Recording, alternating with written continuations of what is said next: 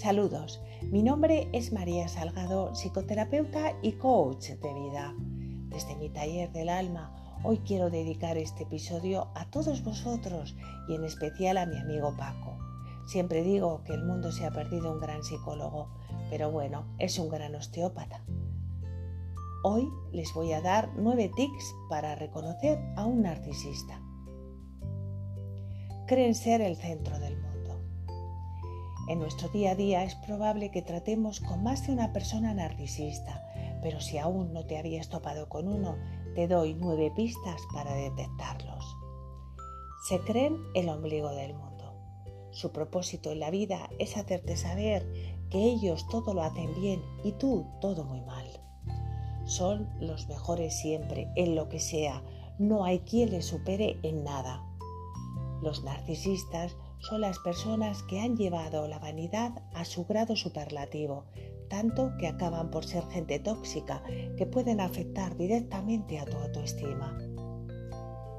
Alguien puede ser arrogante por pura ignorancia o por complejo de inferioridad. Los narcisistas lo son, pero de otra forma, mucho más exagerada, se creen lo más de lo más.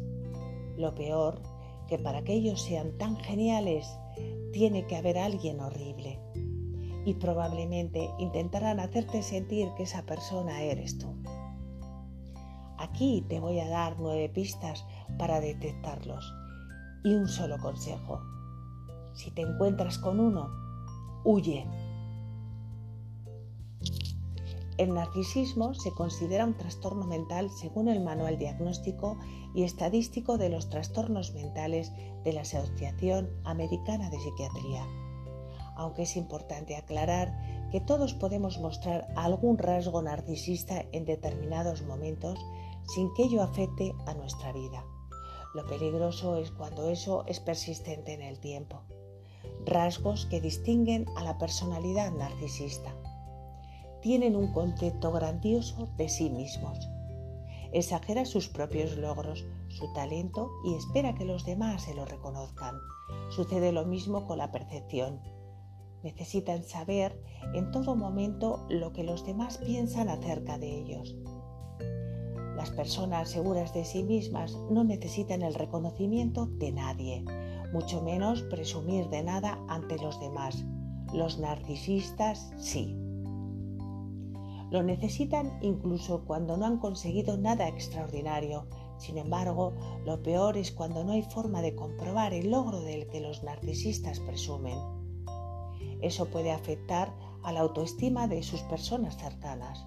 Por ejemplo, el típico padre o madre que cada dos por tres le dice a sus hijos aquello de yo a tu edad sacaba todo notables, corría maratones y trabajaba por las tardes mientras estudiaba cinco idiomas.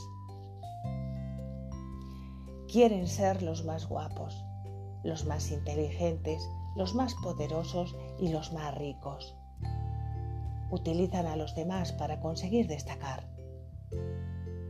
Pero si sienten que alguien les gana en algún aspecto, se sienten eclipsados y no lo permiten. Te valoran por lo que haces, no por lo que eres. Se creen tan especiales que solo quieren tratar con personas de su misma categoría. Suelen definir a los demás por sus logros y no por cómo son como personas. Exigen admiración excesiva. Los narcisistas agotan. Sus carencias emocionales son tantas que necesitan atención y adulación constantes y eso cansa mucho a los demás. Él quiere recibir mucho sin dar nada a cambio. Siempre tienen derecho a todo. Como si el mundo les debiera algo, sus necesidades son lo primero y más importante. Si creen que tú no lo crees así, tratarán de dañarte de alguna manera. Se aprovechan de los demás los demás no importan porque solo importa él. Es el típico amigo que solo te llama cuando quiere algo de ti. Falta de empatía. Les da igual los sentimientos de los demás, no se identifican con ellos. Eso les incapacita para amar, aunque a veces lo finjan. Cuando ocurre eso, cuando disimulan su narcisismo y parece que quieren a otras personas, acaban por desenmascararse en algún momento. Por ejemplo, cuando esperas que se preocupen por ti, pero en realidad ves que solo piensa en él.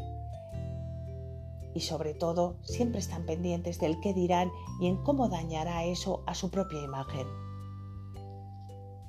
Envidia a los demás y cree que todos le envidian.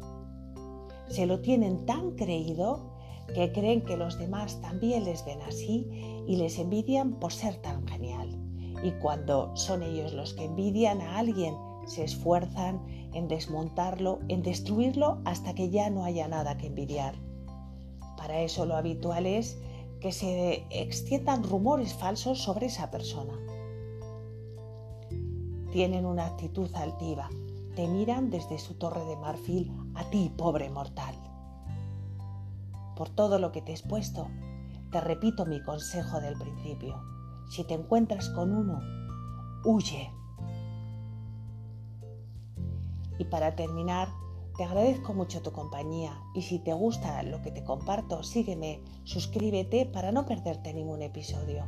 Me ayudarás mucho a seguir creciendo. Y recuerda, abraza tu luz y no la dejes apagar.